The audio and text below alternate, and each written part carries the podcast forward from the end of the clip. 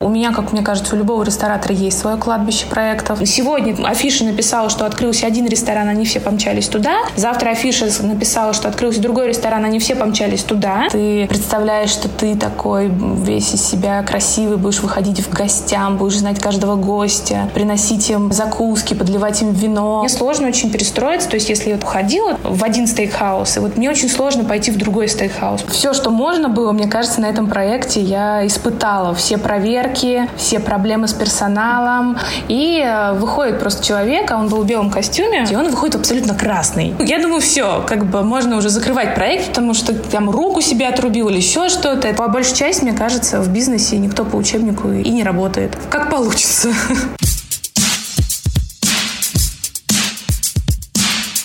Привет, это Аня и Настя. И второй сезон подкаста «Несладкий бизнес». В 20 лет мы создали кондитерскую, стали одними из лидеров рынка в нашем городе, а в 22 продали ее за 2 миллиона. В подкасте мы берем интервью у предпринимателей, которые также создали бизнес с нуля. Если нам и нашим гостям удалось вдохновить вас на новые начинания, выкладывайте сторис с нами и отмечайте Инстаграм собака Ноцвет Бизнес. Ну все, пишем.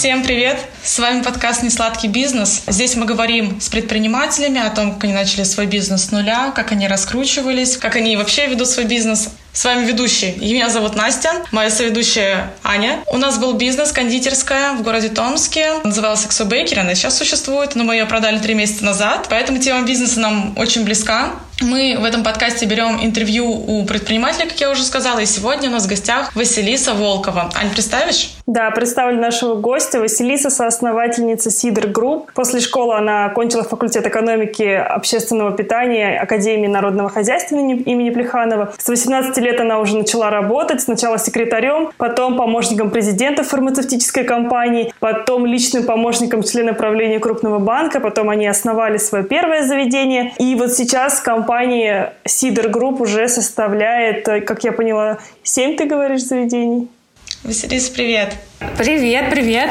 Да, действительно, у нас на начало карантина Сидор насчитывал семь с половиной точек. Да, половинка — это вот как раз проект в депо «Бла-бла-бар», который успел проработать два дня, прежде чем включились ограничения по количеству человек да, на площадке до 50 человек, а там все-таки больше тысячи квадратных метров. Вот, поэтому он там очень быстро... Мы даже не успели официальное открытие сделать. Расскажи про каждое ваше заведение кратко, потому что они у вас очень такие самобытные, у всех своя концепция. Очень интересно будет э, узнать. У нас, э, получается, один из первых баров, который мы открыли 4 года назад, это код Шрёдингера. В свое время бар, э, ну, как бы очень хорошо зашел на волне популярности спикизи, и плюс еще параллельно тогда набирали обороты. Ну, я думаю, что даже это был пик популярности квестов в Москве. Так как бар себе сочетает и какой-то элемент спикизи, хотя мы пытались от этого откреститься и специально даже назвали его шелтер-бар, то есть бар-убежище, не бар, который прячется от мира, да, как спикизи, а там, где человек, который приходит в этот бар, может спрятаться от внешних всех раздражающих факторов. Но все равно он как-то очень хорошо зашел в тот момент. Сама суть его — это бомбоубежище, коктейли в разных интересных инстаграмных формах, они там двигаются, плавают, не знаю, взрываются и так далее. Потом у нас напротив этого проекта два года назад мы открыли Neon Monkey Bar, это тайский проект. У нас э, с Таиландом, несмотря на то, что там половина, мне кажется, русских зимуют в Таиланде, да, не так много проектов в Москве с хорошей тайской концепцией, и, в принципе, тоже, ну, как бы он хорошо зашел. В этом заведении более 40 видов оригинальных шотов в виде яичницы, в виде, не знаю, веселого молочника, когда ты закусываешь ее карамелью и так далее. Плюс у нас как бы по пятницам, по субботам в этом баре приходит действительно тайская массажистка, да, и помогает людям расслабиться, массируя им плечи. Потом а, у нас есть э, Do Not Disturb. Это один из наших крайних проектов, да, который открылся в ноябре 2019 года. Мы его открыли вместе с президентом «Золотых ключей» в России Андреем Коростовым. Поэтому проект получился такой вроде бы с русской тематикой, но про отели,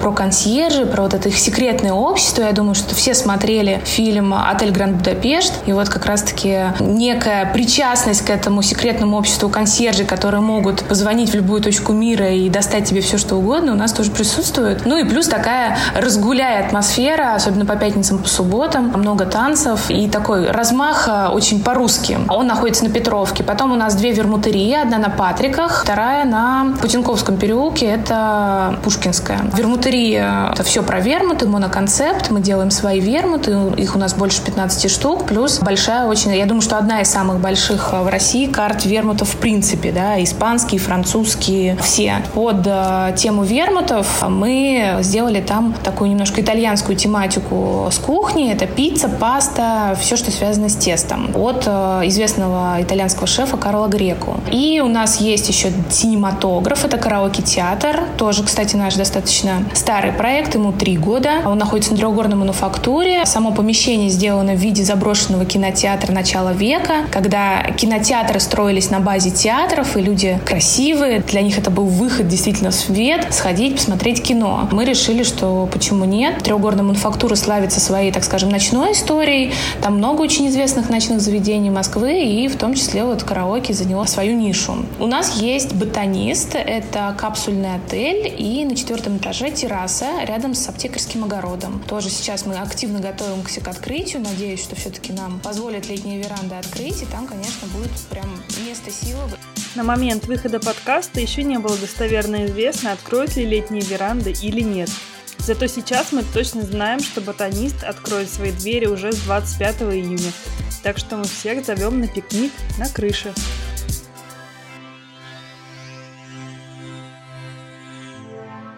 Мы решили сделать в этом году такой некий эксперимент и сделать там пикниковую площадку на крыше. То есть ты приходишь, покупаешь себе корзину, в которой уже наполнена мясом, овощами. То есть все очень просто, все очень как вот именно на природе, когда ты выезжаешь, ешь, да. А учитывая то, что, в принципе, скорее всего, нам всем не особо светит в этом году море, я думаю, что людей это очень порадует. Я думаю, что это будет популярное место в этом году. Ну и последнее, это депо, я уже рассказала, это Bla Bla Bar. Один из 19 баров наш. Мы там тоже решили сделать шот-бар, то есть э, еще больше шотов, так как сам Bla Bla Bar это такой ночной концепт, тоже будет очень интересно и вкусно. Все заведения такие действительно с необычной концепцией, вообще супер звучит интересно. Нам, рестораторам, это очень сейчас нужно, так скажем. Любая поддержка, что природная, что социальная, любая. Раз мы затронули тему пандемии, мне кажется, можно немножечко поговорить про карантин. Как ваши заведения сейчас работают? Удалось ли договориться по аренде? Как с сотрудниками? Как вообще переживали эти три месяца? Наши заведения не работают, ни одно. Все вот уже, получается, два с половиной месяца, уже почти три. А ну, потому что, да, некоторые заведения мы закрыли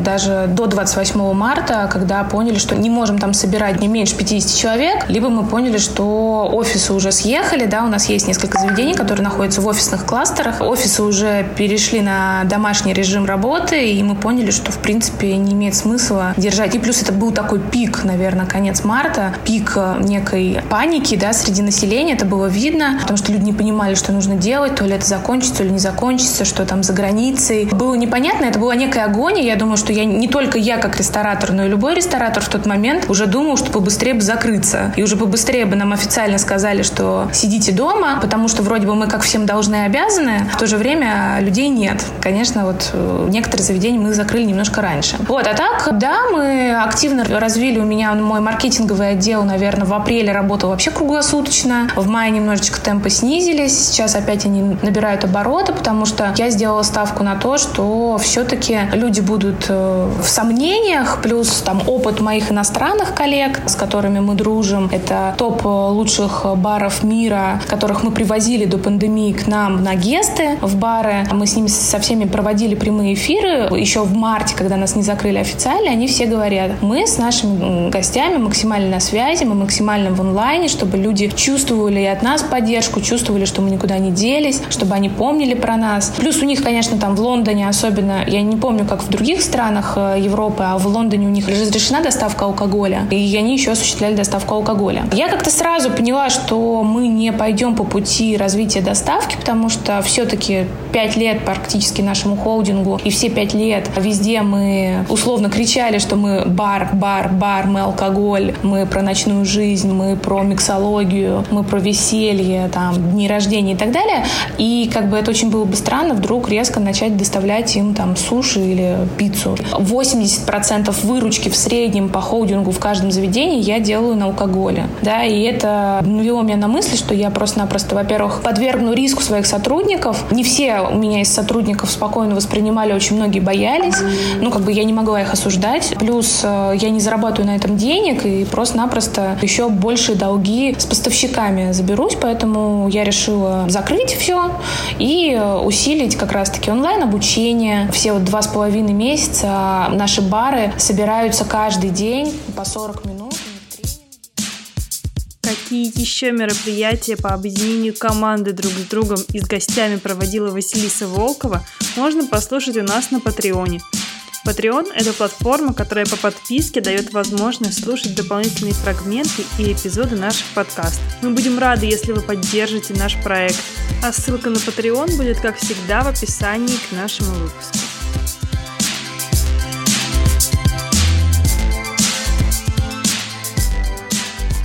у вас была какая-то подушка безопасности на случай вот... Ну, не то, что на этот случай. На этот случай, мне кажется, ни у кого не было. Но вообще, или вы брали какие-то беспроцентные кредиты? Пришлось ли пользоваться вот какими-то субсидиями от государства? Нам не пришлось, слава богу, пользоваться. У нас что-то что было, что-то было у меня лично. Ну, потому что я не очень верю вот в эти беспроцентные кредиты, как их потом отдавать. Потому что, ну, как бы все уже это понимают, что самая глубокая дыра нас ждет осенью. Потому что как раз-таки закончатся все вот эти налоговые поблажки, закончатся все арендные поблажки, как бы на нас набросятся все, да, на малый бизнес я имею в виду. Я не только про рестораторов, на самом деле про малый бизнес. И, конечно, загонять себя в еще какие-то кредиты, погасит их государство, не погасит, непонятно, я не стала. Поэтому рискуем мы личным капиталом. И был еще у вас вопрос по поводу аренды. 90% моих партнеров, они пошли мне навстречу. Мало того, что они нам сделали скидки от 50 10% и выше на этот срок. Плюс они практически все подписали со мной уже дополнительные соглашения на уменьшение аренды на год. Ну, как бы это, в принципе, такая достаточно понятная ситуация, что либо мы договариваемся по-партнерски, да, либо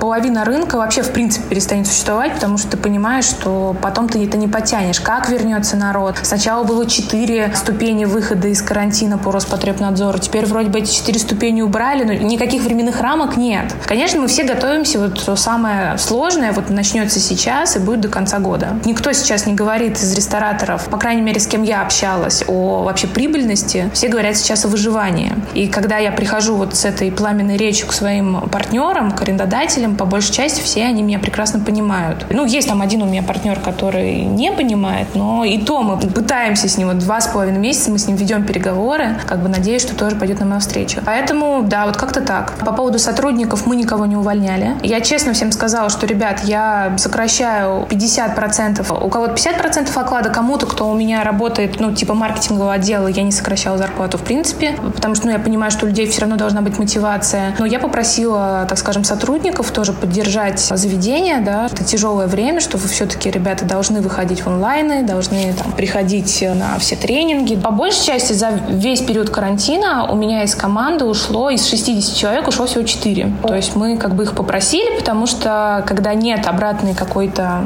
от человека, да, нет какой-то обратной энергетики, какой-то обратной связи, ну, как бы, а в чем смысл дальше идти по жизни, что называется. Притом один из этих людей, конечно, я очень расстроился, он с нами работал два или три года, но вот как-то так он тут не очень красиво поступил. Ты правильно заметила, что это барная система. Легче намного поддержать ее в такое кризисное время, чем так ту же самую ресторанную систему, потому что там и сама аренда, и количество людей намного больше, чем у нас. У меня по большей части все бары, практически все бары, кроме вермутерии, работают 5 дней в неделю по европейской системе с 6 часов вечера. Конечно, мне не нужен полноценный 30 человек в ресторане, если не больше. Поэтому, да, в этом плане я, честно говоря, выдохнула, потому что траты посильные, которые можно действительно без каких-либо поддержек вот кредитования, которые можно было осилить. С одной стороны, я говорю еще раз, что с нами это сыграло злую шутку с точки зрения доставки, потому что алкоголь доставлять нельзя. Ну, я не могу конкурировать там с Эльпатио или с какими-нибудь там Додо Пицца а ни по цене, ни по скорости доставки. В то же время нам это очень сильно на руку, что у нас нет огромного штата. На самом деле, это же не только официанты. Официанты получают не очень много. Почему их больше всего жалко, что, ну, как бы официанты, у них небольшие зарплаты, но они живут на чаевых. Сейчас с чаевыми совсем туго. Поэтому вот когда там я увидела на некоторых сайтах рестораторов откровенные донаты, да, когда переведи донаты на сотрудников, несмотря на то, что я против какого-либо вот такого какой-то странной попрошайничества, в этой ситуации я поняла. Если бы я до этого додумалась с самого начала, мы бы то же самое сделали на нашем сайте. Но я просто это увидела уже поздно, и я такая думаю, ладно, в мае просить донаты это как-то странно. Из-за того, что у нас небольшие заведения, у меня нет там отдельно бухгалтерии на каждое заведение, у меня есть хед-офис. И это тоже сокращает наши затраты. Сама экономическая модель конкретно наших баров, да, из-за того, что их много, они небольшие, она, конечно, построена на максимальной оптимизации всего.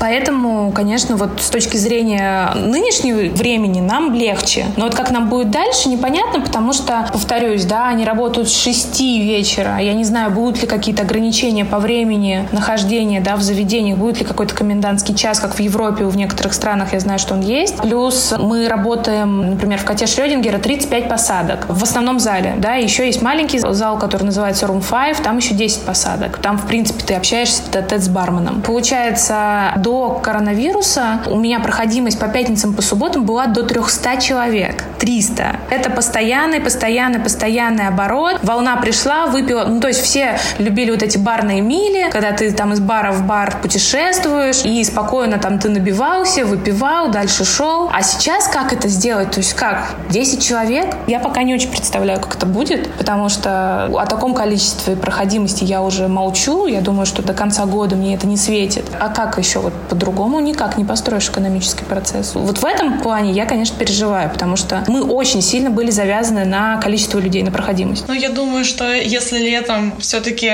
нас откроют, как мы все говорим, то в бары пойдут все, если не будут только ограничения вот реально по посадке. Давай немного вернемся в начало создания вашего холдинга, там, с первых заведений. Расскажи, как вообще ты пришла в общепит, как пришла идея создать первый бар. Создавала ты его одна или с партнером? Каким образом вы развивались дальше, что за пять лет у вас уже столько заведений? Ну, получается, где-то, да, пять лет назад мы открыли первое заведение. Оно у нас не очень пошло, честно. У меня, как мне кажется, у любого ресторатора есть свое кладбище проектов, потому что мы пришли, ну, несмотря на то, что из бизнеса, да, у любого, я сейчас иногда встречаюсь, собеседую людей и спрашиваю, там, чего хотите там через пять лет? Они говорят, вот хочу свой ресторан. Я говорю, отлично. И вот это вот некая мечта, когда ты представляешь, что ты такой весь из себя красивый, будешь выходить в гостям, будешь знать каждого гостя, приносить приносить им закуски, подливать им вино. Ну, в таком вот итальянском немножко стиле, да. А еще лучше, если ты там над рестораном живешь, это вообще просто мечта. И потом ты передашь этот бизнес по наследству своим детям. Да, она, мне кажется, у всех рестораторов на начальном этапе где-то существует. Если только ты не пришел там официант и внутри уже не развиваешься, и в процессе понял, что у тебя там есть инвесторы, и ты можешь этот проект как бизнес-проект э, осуществлять. Так, по большей части, да, вот все, кто как я приходит, мне кажется, они вот с такой вот розовой мечтой. Я очень быстро поняла, что как бы общаться с гостями вот очень плотно, это не мое. Я, в принципе, интроверт по природе своей, немножко стесняюсь и некомфортно себя чувствую. И я считаю, что есть намного более профессиональные люди, которые действительно любят именно находиться вот в этой толпе гостей. Ну, там много было у нас нюансов. И первый проект у нас был очень большой. Это был двухэтажный ресторан. Еще третий этаж на цоколе была кухня. Огромная просто, там, мне кажется, квадратов 250. Я прям там все, что можно было, мне кажется, на этом проекте я испытала. Все проверки проверки, все проблемы с персоналом, с закупками, с себестоимостями, с гостями, потому что мы находились в жилом доме. После этого как-то мы решили пойти, год просуществовал этот проект, я максимально в него погрузилась, и мы решили пойти все-таки в барную сферу, потому что, во-первых,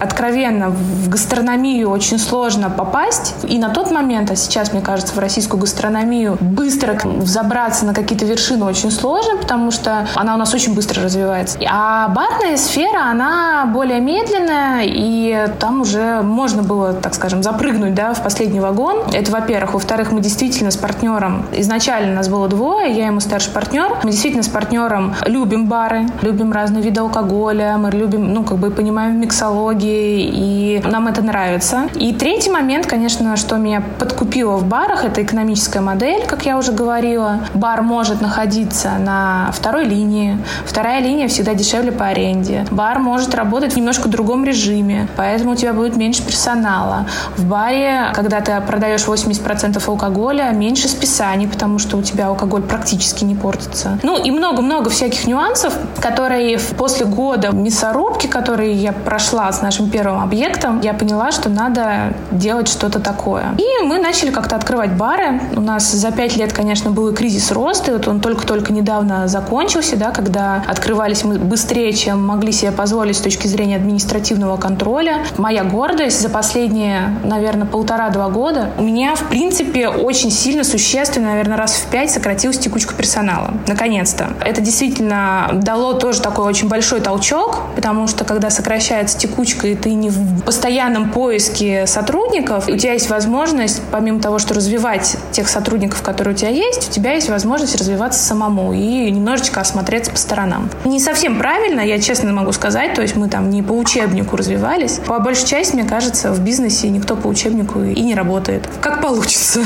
У меня очень откликается все, что ты говоришь, потому что мы тоже сталкивались и с сотрудниками. Вот, вот, вот все. Все, что ты сказала за два года в кондитерской, мне кажется, мы столкнулись, и у меня назрели сразу несколько вопросов. Во-первых, это инвестиции, потому что ты говоришь, что первый проект был очень большой. Это были личные инвестиции или это вот твой партнер как раз был инвестором э, в этом бизнесе? И второе, какой-нибудь, не знаю, самый интересный случай, который случился за год существования первого проекта, который запомнился тебе больше всего? Это были инвестиции партнера, отвечая на этот вопрос. Нам там повезло то, что помещение, в принципе, было не в аренде, и поэтому, конечно, мы проект этот закрыли только через два с половиной года мучения с ним, а не сразу там через два месяца. А второе, слушай, случаев настолько много, они так уникальны, они уже переплетаются. У нас, правда, было все. Нас начиналось все с того, что мы строили в два раза дольше, чем должны были. А, нет, это не на этой стройке, но это тоже был смешной случай. На одной из строек мы, правда, когда вскрывали пол, ну, мы там что-то разговаривали с архитектором, рядом стояли, ну, и слышим, что отбойником, да, пытаются там пробить бетон о пол. И э, выходит просто человек, а он был в белом костюме, с, там, с очками, со всеми делами полностью, и он выходит абсолютно красный. Я думаю, все, как бы можно уже закрывать проект, потому что там руку себе отрубил или еще что-то, это сейчас начнется тягомотина. Помимо того, что мне было жалко человека, потому что ну, он и шел, он упорно шел к нам в этой крови, поэтому мне такая думаю, ну все, можно закрывать, потому что сейчас нас начнут по трудовым инспекциям таскать, это же тоже там своя тягомотина. И в итоге оказалось, что у нас под полом, там, по то помещение, которое нам хотели сдать, оказалось просто зарыто банк крови. Ну, то есть там просто мешки с кровью, ну, которые вот сдают переливание. Это же все нужно утилизировать правильно, это дорого. И чувствуется, людям было просто влом, и они в какой-то момент, там, я не знаю, 10 лет назад это было, может, 90-х, вот, и они просто это забетонировали. Это реально как в фильмах ужасов. На тебя просто идет этот, этот человек весь в крови с э, отбойным молотком, и ты думаешь, все, как бы, жизнь твоя закончилась. И то есть у нас вот от таких случаев до каких-то, вот знаешь, когда уже нас бабуля затопила или когда наши соседи начинали там снимать видео просто даже не рядом с нашим заведением о том, что там кто-то вышел и покурил рядом с машиной, вот, они уже кажутся такими... Несущественными. Правда, было очень много. Я думаю, что вы, как люди, которые действительно много тоже прошли на своем проекте, вы меня понимаете, что есть что-то, что ты уже начинаешь да. считать текучкой. То, что вначале тебя шокировало, ты не мог спать по ночам. Да, границы нормы расширяются. Да, да, да. То в конце ты уже там, у нас опять пришло там что-то. Я говорю, ну, пришло, сейчас уйдет. Итак, барабанная дробь. У нас новая непостоянная рубрика. Называется «Ненативная интеграция». Потому что, Аня, ты представляешь, моя мечта сбылась, и у нас появился партнер. Да ты что? Ну, я нас поздравляю.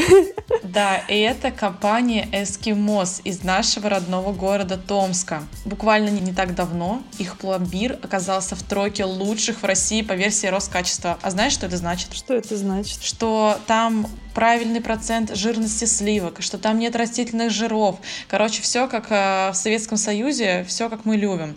Вот, но мы, естественно, не верим просто так, да, ну, что там Роскачество что-то сказала, и мы решили сделать контрольную закупку. Угу, да, как раз очень удобно, что у эскимоса доставка в тот же день. То есть, если заказать до трех часов дня, мы с тобой вроде бы успеваем и привезут как раз до семи вечера. Заказываем? Да, давай попробуем. Господи, жирно, жирно жопе. Итак, поехали. А, кстати, помимо мороженого, они еще делают э, всякие пельмехи, там, э, полуфабрикаты. Ань, пельмени беру тебе. Ты у нас главный дегустатор пельменей, да, мне мороженое, конечно же. Возьми вот этот, который Роскачество одобрил.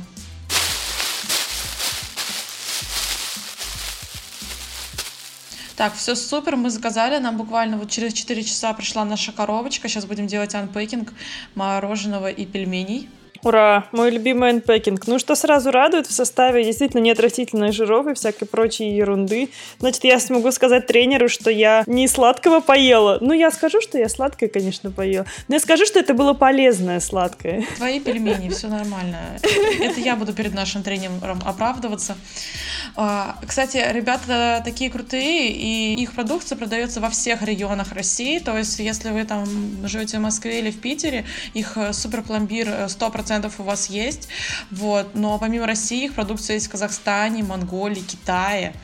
Вот, короче, вот это я называю сладкий бизнес. Вот это я понимаю э, объемы и масштабы. Аня, вот к чему стремиться надо. Да, кстати, у них есть еще скидка на заказ сайта. А если выбрать самовывоз, то скидка 10%. Ну что, может, сами заберем в следующий раз? Я вообще думаю, что можно сделать что-то приятное для слушателей нашего подкаста от Эскимоса. В конце выпуска, Ань, ты расскажешь, да, что мы приготовили? Да, обязательно. Поэтому, ребята, слушайте нас до конца.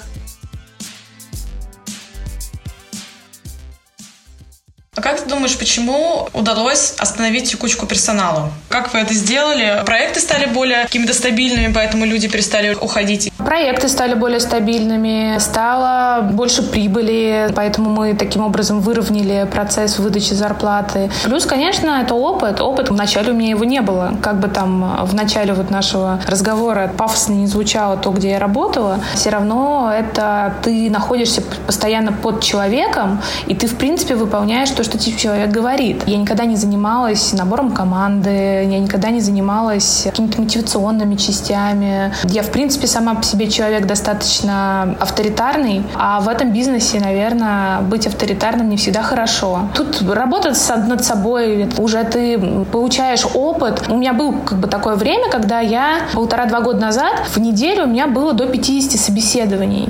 50. То есть это, в принципе, я больше ничем не занималась, я только болтала с людьми. И, конечно, когда у тебя такой график собеседований, ты уже начинаешь получше разбираться в людях, ты начинаешь получше разбираться в себе, что конкретно тебе нужно, какого человека тебе нужно, да, и не только смотришь на его опыт работы. Кажется, вот вроде все легко, и посмотрел резюме, там вроде бы он больше года на одном месте работы, да, вроде бы там имеет навыки. По факту очень много подводных камней. Это действительно большой труд конечно, стало полегче. Плюс э, я поняла, где нужно давить, а где нужно, наоборот, человека отпустить. Они стали давать лучшие результаты, чем было в начале, когда у меня не могли купить карандаш без моего согласования, потому что я все боялась, что разбазарят деньги. Мне кажется, это нормальное становление руководителя, если ты ответственно относишься к своему делу, ты набираешься опыта потихоньку-потихоньку. То есть сейчас вот я изучаю вот эти все методы agile, новомодно, да, сейчас называется по факту. Мы к этому всему пришли более опытным путем, да, не читая книжек, все вот эти задачи, патрелла, ответственные сроки и так далее далее, да, но к этому тоже нужно было прийти. Плюс э, надо понимать, что ресторанный рынок очень сложный с точки зрения того, что у нас же нет культуры общественного питания, и поэтому, в принципе, да, в стране она начала зарождаться там 20-25 лет назад. Поэтому у нас нет и образования. Это сложно, когда у людей нет понимания, что входит в обязанности. Ну, то есть, если ты идешь учиться на бухгалтера, плюс-минус, бухгалтерский учет, он, ну, как бы и, и в Африке бухгалтерский учет. Ты понимаешь, какие налоги тебе нужно сдавать, какие декларации. А тут, как бы, в одном заведении управляющий, он же и генеральный директор, и он там получает лицензии, он же и пиаром занимается, и встречи гостей и так далее, а в каких-то управляющий это тупо человек, который разбирает бумажки и подписывает их. А в третьей еще что-то. И так как у людей нет этого понимания, тебе нужно четко дать им понять, что нужно от них, да, понять вообще, уважают ли они эту профессию, да, почему тоже сложно с этим бизнесом в России, потому что, в принципе, у нас же, ну, как и раньше это говорили, сейчас все равно это есть, что там официанты, бармены, да, это не профессия, это так, подработка.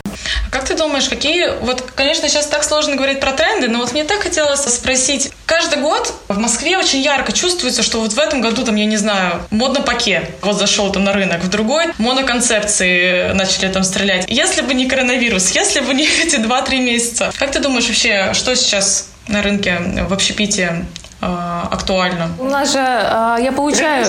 Да-да-да, я получаю от Новиков School каждый год рассылку, там, ну, модных концепций, они же тоже анализируют рынок, у них много проходит рестораторов среди там и российских, ну, вообще, в принципе, общероссийских. Плюс-минус они всегда правильно. Ну, то есть со своей сферы я вот уже точно не помню все свои мысли, потому что за два с половиной месяца их растеряла, но со своей сферы точно начали набирать обороты, особенно в Москве, танцевальные места, потому что клубы канули в небытие. Это я сейчас просто про, так скажем, направление бизнеса, да, ресторанного, канули в небытие, а баров танцевальных хороших их мало. И начали вот это вот винный базар танцы, мы открыли Do Not Disturb, ну, Клава уже была давно, кто там еще, Киселев, Киса бар и так далее. Ну, то есть начали реально ребята развивать хорошие танцевальные бары, бары, да, где можно еще и хорошо выпить. С точки зрения гастрономии, сложно сказать, что у нас там был последний авокадо, нет, не авокадо. В принципе, сейчас можно уже сказать, что, скорее всего, опять пойдет бум, по крайней мере, по публикациям локальных продуктов, да, потому что все тоже об этом говорят. Поставщики повысят цены, что все перейдут на локальный продукт. Это вот как было в 2014, да, когда у нас Крым вдруг стал наш. Mm-hmm.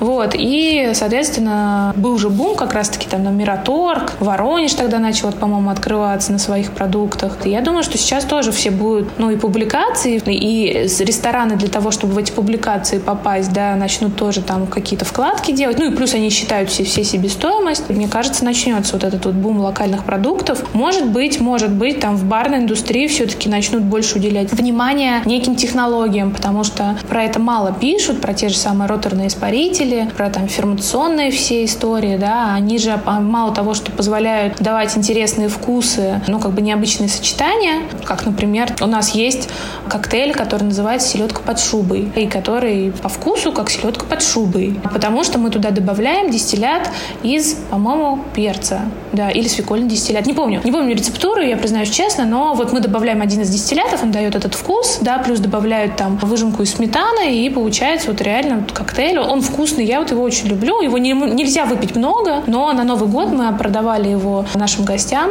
в бутылках, да, для того, чтобы они могли, например, взять его с собой и поугостить там дома за столом, да, и он хорошо, хорошо, в принципе, пошел у людей. Или есть там дистиллят из гречки, это наш э, фирменный дистиллят Not Disturb, да, когда ты пьешь гречневый мул. То есть это вроде бы Moscow мул, да, но с гречневым привкусом. Это же вообще огонь. Короче говоря, и у нас много таких нюансов, которые почему-то не уделяются внимание прессы, да, и ты сам уже рассказываешь гостям, делаешь там какие-то ролики в Инстаграме, таргетировать на это нельзя, то, собственно говоря, ты можешь только на охваты, ну, как бы, э, как они, как они называются? Органические. А, да, органические охваты рассчитывать. Ну, короче, вы понимаете, о чем я, и поэтому, может быть, да, на да, самом да. деле, за счет того, что все будут писать, как сохранить цены в ресторанах, да, может быть, начнут писать еще и про это, и это станет новым трендом. Потому что, в принципе, не так много баров, в которых есть лаборатории в Москве, но они есть. В том числе вот у нас есть лаборатория, я знаю, что в Крабкеу, тоже у Зарькова есть лаборатория, у в Dry есть лаборатория, они там ее показывают. Очень... Это очень интересно, между прочим. Потому что все же писали там три года назад про сувиты, хотя сувит, блин, существует уже лет 15, но все вдруг начали писать, что это новое веяние в кулинарии. Ну, не три года, а там лет пять назад, по-моему. Может, и про это начнут писать. Не знаю. Посмотрим. Сейчас выйдем мы все и посмотрим. Да, посмотрим. Сто пудов что-нибудь новое, интересное появится такое, чем загорится вся Москва и вся Россия потом в дальнейшем. Да, и за ним все регионы. Ну, да, регионы сейчас, кстати, иногда быстрее, так скажем, подхватывают веяние, чем э, столицы. Но на самом деле стоит обратить внимание, ребята в Питере обычно, они так быстро очень все, мне кажется, даже иногда часто очень оттуда идут вот эти вот новые веяния, потому что они быстро очень подхватывают. Все говорили там про новый виток русской кухни в начале года, вот я сейчас вспоминаю. В прошлом году это было авокадо, это было не киноа, а что там еще было, матча. Это вот 2019 год тренды. Чай. А, да, да, да, гречневый чай, вот этот вот гречичный. В 2020, вот я не помню, по-моему, вот это соевое мясо, оно все-таки не набрало оборот, слава богу. Точно помню, что два года подряд пишут про мэппинговые истории в ресторанке. Но это когда условно тебе проекция идет на тарелку, и у тебя есть mm-hmm. мультимедиа сопровождение твоего приема пищи. Я знаю, что Зарьков вроде как строит такой ресторан, да. Я в таких ресторанах странах была в Европе. Мы такой бар тоже будем строить. Ну, как бы мы бы его уже построили, если бы нет. Но вот мы тоже будем что-то подобное строить с мультимедией. Не знаю, насколько это наберет оборот, потому что это достаточно дорогая технология. Это не, повторюсь, еще сувид купить там за 15 тысяч рублей, да, и начать нормально мясо делать. В любом случае, мне кажется, кстати, возвращаясь к танцам, в любом случае, мне кажется, танцевальная история будет, ну, как бы продолжать развиваться, потому что людям тоже хочется вот эта тенденция, что я хочу одеть все самое красивое и на каблуках прийти на наконец, в свое любимое заведение и сделать так, чтобы за мной прибрались, вот, меня обслужили. Мне кажется, вот кем я не разговариваю, у всех вот эта вот тенденция, она тоже прослеживается. В Все хотят тусить, все хотят уже танцевать. Классно, вы так быстро развиваетесь. Я хотела бы задать еще один вопрос. Как у вас вообще распределяется выручка? Все ли проекты у вас уже в плюс вышли? Какие у вас сейчас обороты? Сейчас как бы не особо мы можем говорить про денежную историю. Ну, допустим, вот до этого всего пандемии? Во-первых, да, барная индустрия, она чем хороша, ну, по крайней мере, наша экономическая модель, которую мы вот выработали в Сидре, она позволяет сделать маржинальность предприятия там до 30%, в отличие, например, от тех же ресторанов, где это 15-20 это максимум. Ну, благодаря тем факторам, которые я рассказывала ранее. Поэтому, несмотря на то, что у нас не такие большие обороты, как в ресторане, да, то есть это обороты до 5 миллионов чаще всего, но, соответственно, вот и считайте, что можно при грамотном руководстве и в сезон получить, да. Ну и плюс, конечно, есть э, некая определенная экономическая история, что когда у тебя 35 там посадок, ну 35-50 посадок, да, и средний чек в полторы-две тысячи рублей, да, на человека, это тоже дает ограничение по обороту. Поэтому, еще раз повторюсь, нам так и важно, чтобы, конечно, нам вернули вот эту возможность запускать несколько волн в заведении, особенно по пятницам, по субботам. У меня есть заведение, которое у меня выходит в плюс практически сразу. Есть, правда, такие заведения. Их было всего два на моем веку. Это Кот Шрёдингер, который вышел в плюс. Я не, говорю про окупаемость, да, я говорю просто про плюс, операционную прибыльность. Он вышел на второй месяц работы, на третий, да. И это Not Disturb Bar, который мы недавно открыли на Петровке. Тоже вот э, в феврале он уже показал прибыльность после ноября. Ноябрь, декабрь, январь. Вот в феврале он уже показал прибыльность, и дальше как бы мы закрылись, что грустно. Все остальные, конечно, мы выходим в прибыль прибыльность там где-то за полгода, ну, тире 8 месяцев иногда, ну, чаще всего полгода, да, и окупаемость у нас где-то еще полтора года. Вот, потому что, опять-таки, повторюсь, бары, они не требуют такого большого вложения денежных средств, плюс, э, ну, они маленькие, плюс очень часто где-то 15%, а то и больше бюджета на стройку идет на оборудование кухонное, да, а так как кухня у нас 2 на 2, то у нас этих э, трат нет, поэтому окупаемость у нас где-то год-полтора. Аня, я хочу теперь бар. Я так и знала. Не, на самом деле бар это очень классно. Я считаю, что если давать какую-то интересную концепцию, мне, например, из не наших концепций, а я человек, который очень ревностно всегда относится к своему продукту и очень скуп на похвалу, мне очень нравится концепция less sugar у девчонок. Надеюсь, у них тоже все хорошо. Которые а без сахара делают коктейли. Она, конечно, такая очень имиджевая история, но мне понравилась. Очень классный бар Гидра. Мне понравился. Ну, мне, то есть, мне понравился очень сам концепт. Я не знаю, были вы, не были. Это рядом с Арбатом открылся. А, и, ну, и, конечно, у нас вот букмейт, э, не букмейт, а как же, боже мой, а, шотлист.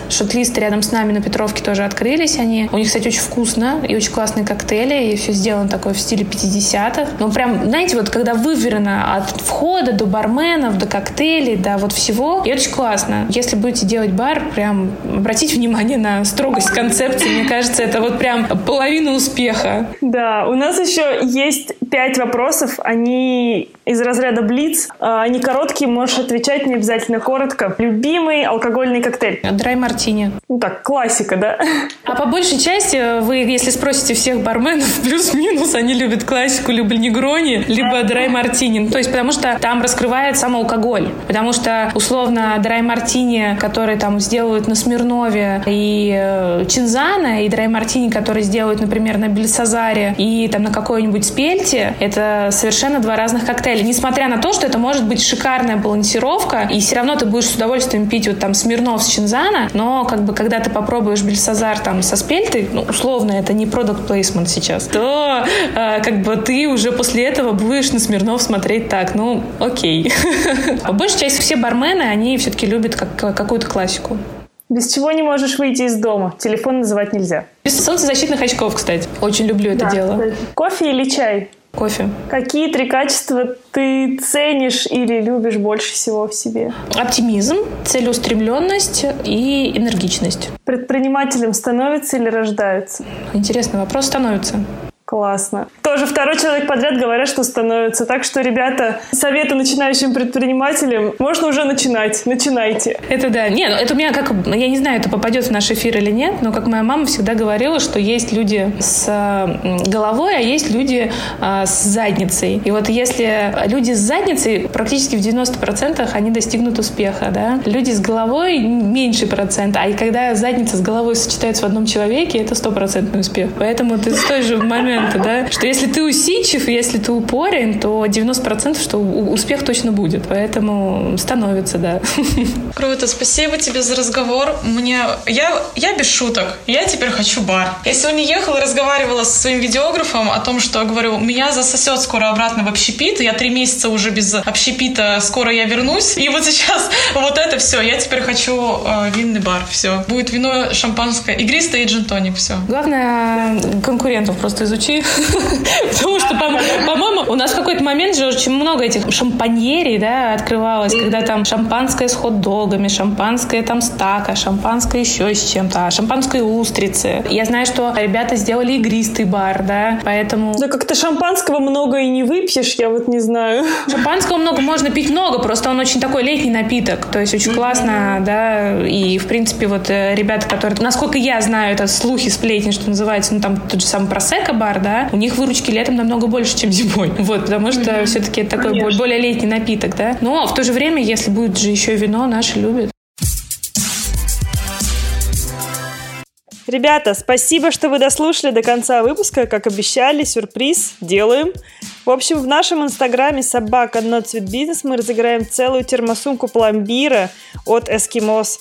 Что нужно сделать? Запоминайте. Всего лишь написать комментарий, отметить любого друга, подругу, с которыми вы бы разделили этот сладкий подарок. Ну, конечно, целую термосумку пломбира в одного не съешь.